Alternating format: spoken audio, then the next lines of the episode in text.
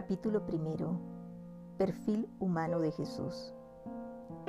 Jesús de Nazaret nació alrededor del año 4 antes de la era cristiana y murió en abril del año 30.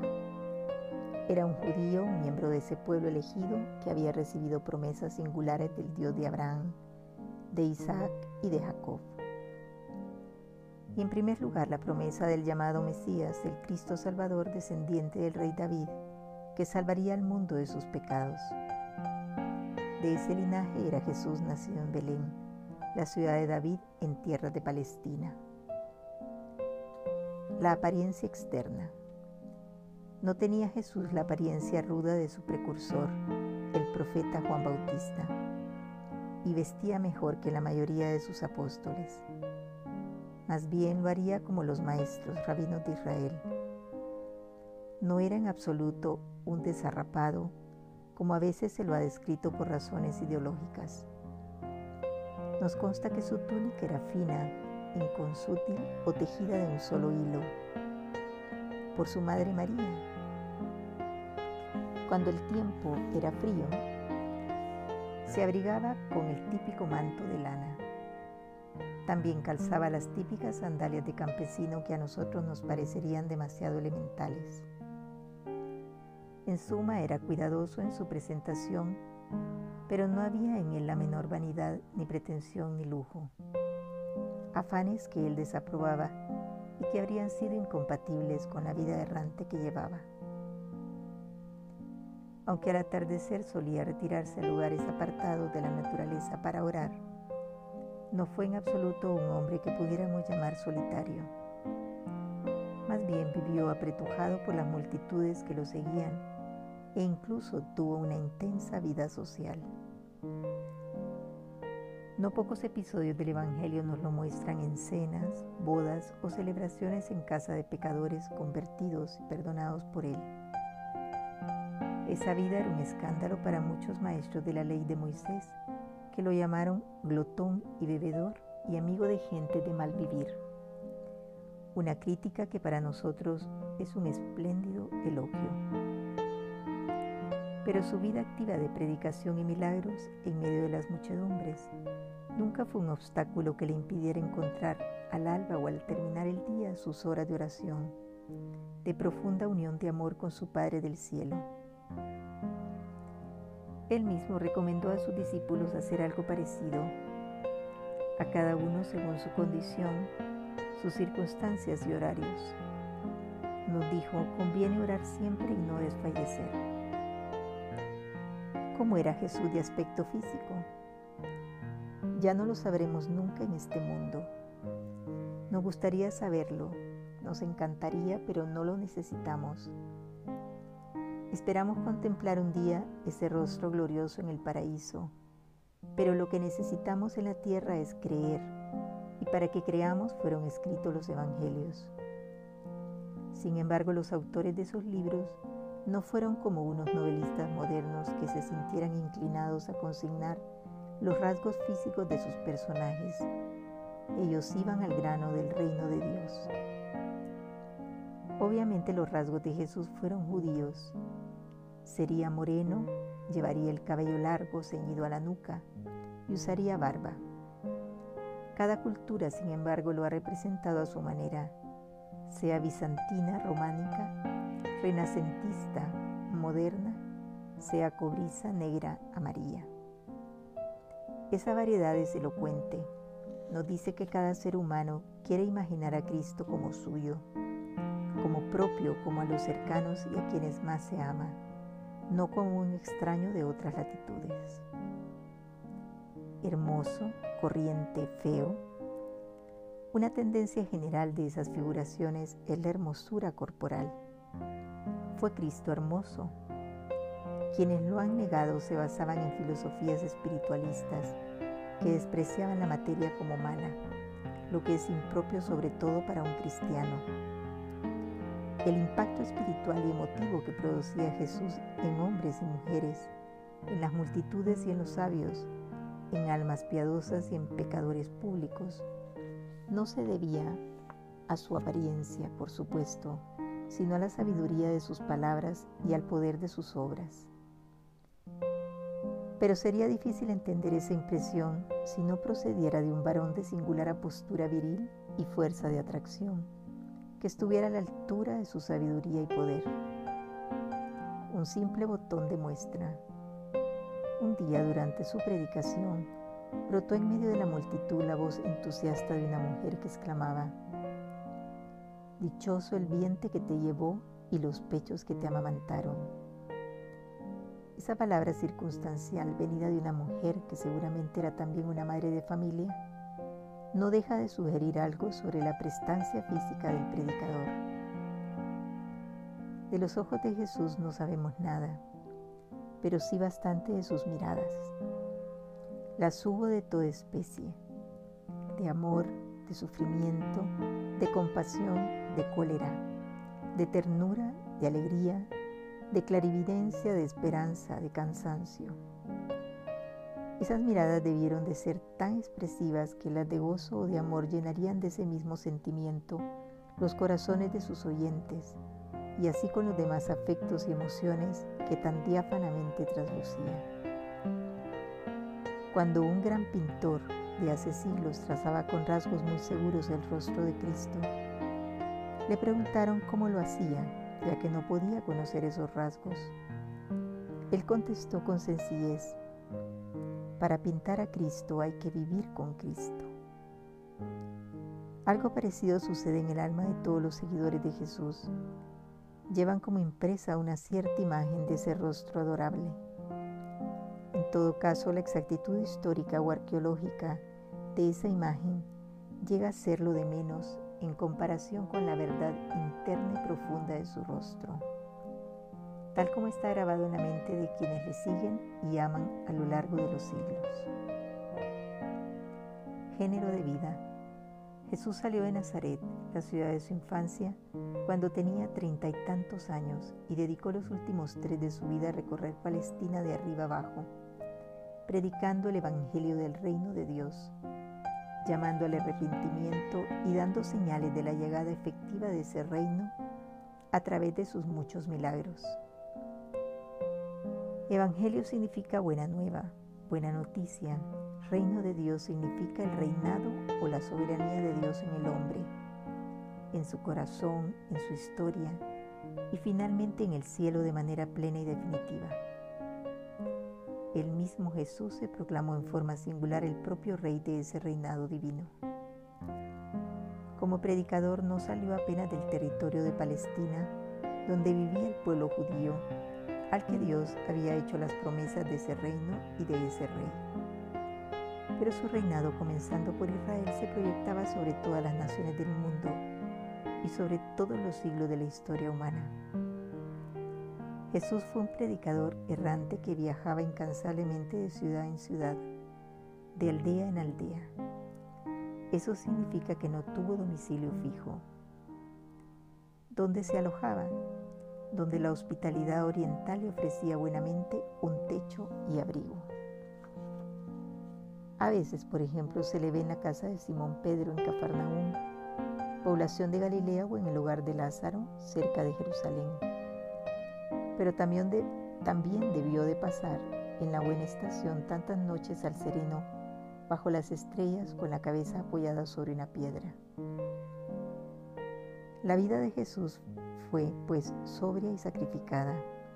Sus condiciones de alimentación y descanso fueron rudimentarias, lejos de las comodidades que hoy consideramos mínimas, o que incluso un aldeano de la Palestina de entonces podía disfrutar. Esa vida errante nos dice mucho sobre el temple personal de Jesús. Fue un hombre que vivió en contacto vivo y directo con la naturaleza, con montes y ríos y valles, con lagos y desiertos y campos de labranza, con frío y calor, al sol o a la lluvia, al aire libre en suma. Su amor a la naturaleza nos queda claro por las muchas referencias a ella que encontramos en sus enseñanzas si bien ese sentido suyo de la creación estaba mucho más ligado al Creador y era por eso mismo más profundo de lo que suele ser una sensibilidad moderna. Jesús era muy madrugador. Algunos días no tenía tiempo ni para comer.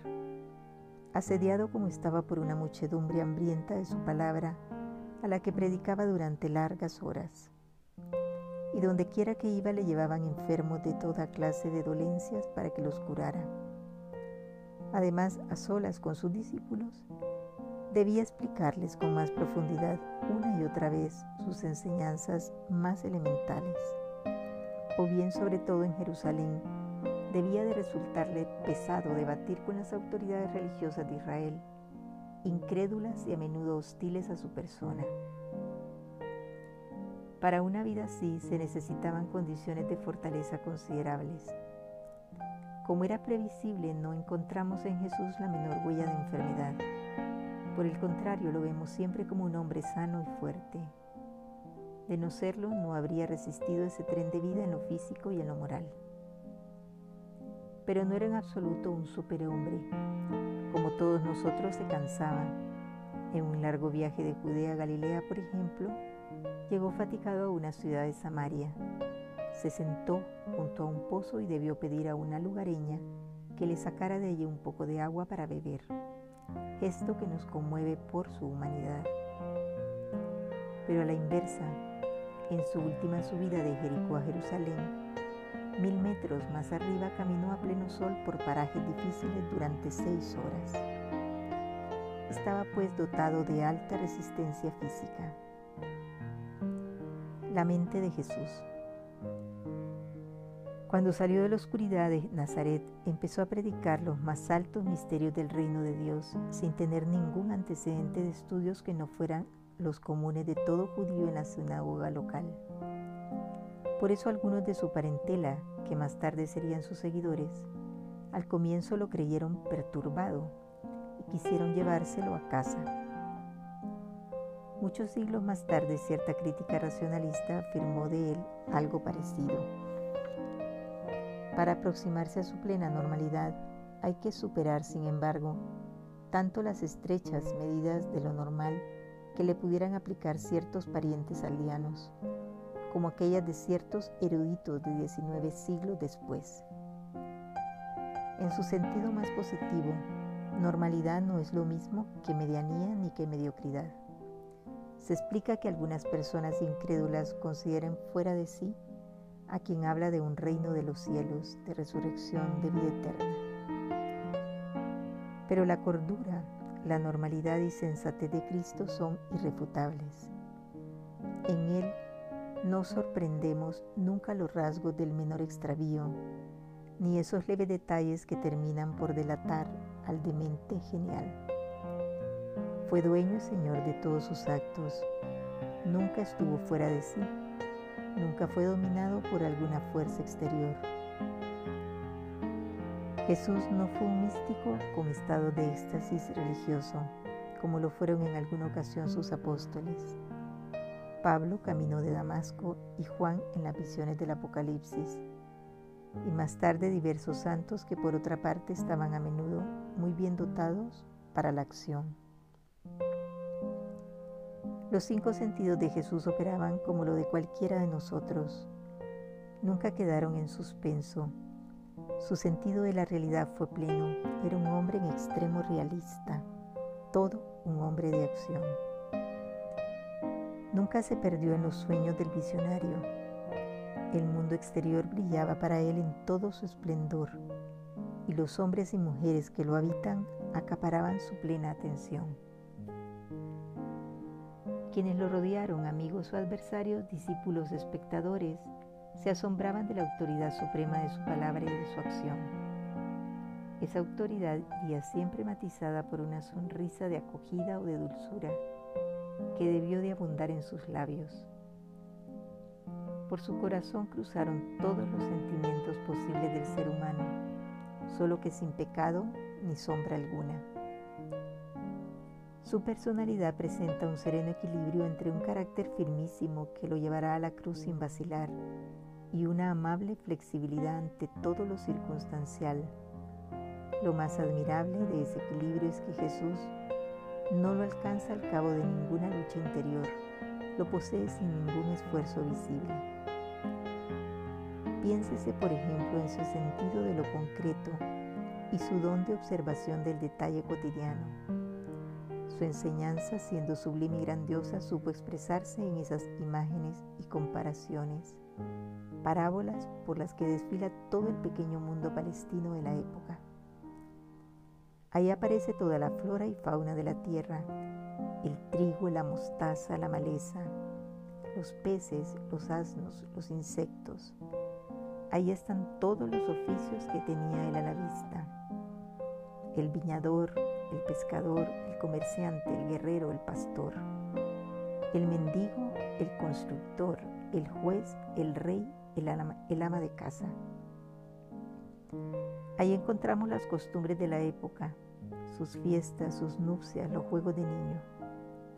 Todo este mundillo es elevado a la condición de un gran lenguaje capaz de revelar los supremos misterios de Dios. Jesús fue un notable observador, un hombre imaginativo y ocurrente, y desde luego un eximio comunicador. Fue un hombre culto en el sentido convencional del término. No hay en él ninguna referencia a la cultura superior, clásica de la época le bastó con las escrituras de su pueblo. Nunca escribió nada que se sepa. Habló en el idioma arameo usual en su lugar y tiempo. Debió de conocer el hebreo, lengua ya muerta en la que estaban redactados los libros bíblicos. Posiblemente habló el griego, lengua de intercambio universal de la época, sobre todo en Galilea, aunque no lo sabemos con certeza pero no parece que usara intérprete en sus diálogos con los romanos, con Pilato por ejemplo. Su estilo de razonar y enseñar es típicamente judío, el de los maestros de Israel, pero con una sencillez, una lucidez y penetración incomparablemente superiores.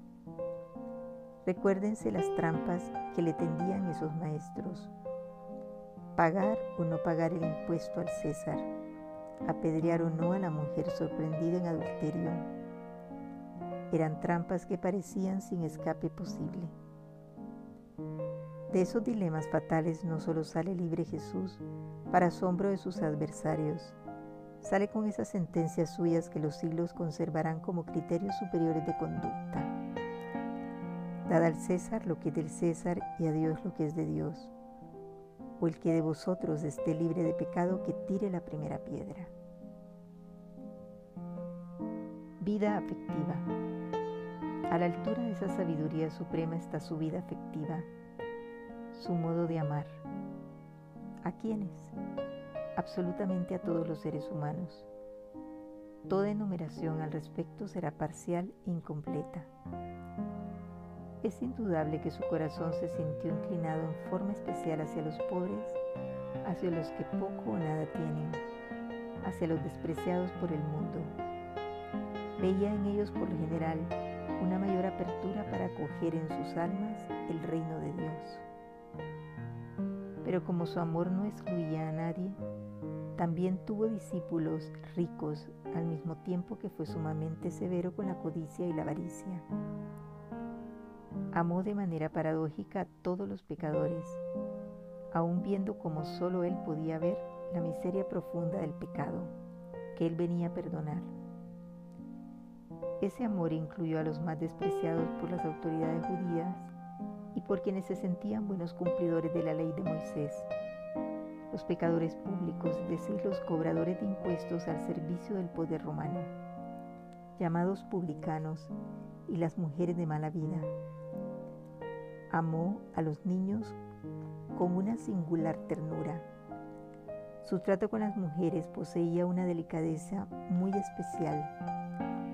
Los advertimos en su actitud hacia Juana, María de Magdala o Susana, mujeres que lo ayudaban con sus bienes y servicios, pero también hacia las pecadoras que se cruzaban en su camino y que él perdonaba con misericordia. Esa actitud contrastaba con la abierta desvalorización y aún el desdén que hacía a las mujeres reservaba la cultura judía y también la romana. Su misericordia hacia los enfermos era conocida de todo Israel. Curó a innumerables cojos, ciegos, mancos, leprosos, paralíticos.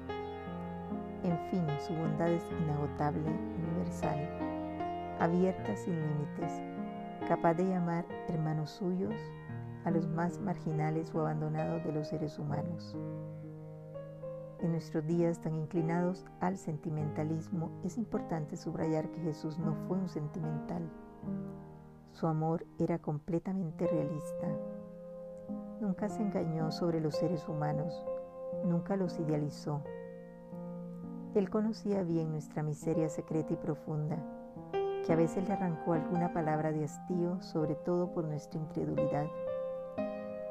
Por ejemplo, a esta generación mala, ¿hasta cuándo tendré que soportarla? Ahí está la grandeza de su amor. Nos quiere tal como somos, con toda nuestra mezquindad personal y establece contacto directo e inmediato con cada uno de nosotros, uno por uno. Su amor no es el amor genérico del filántropo, ni menos el amor abstracto del ideólogo. Por eso puede amar incluso a sus enemigos, a quienes le odian, a quienes lo crucifican, como lo expresan esas palabras dirigidas a su Padre del cielo desde la cruz. Padre, perdónalos porque no saben lo que hacen. Quien conoce a Cristo sabe que nadie lo ha amado, ni lo ama ni lo amará jamás como Cristo lo ama.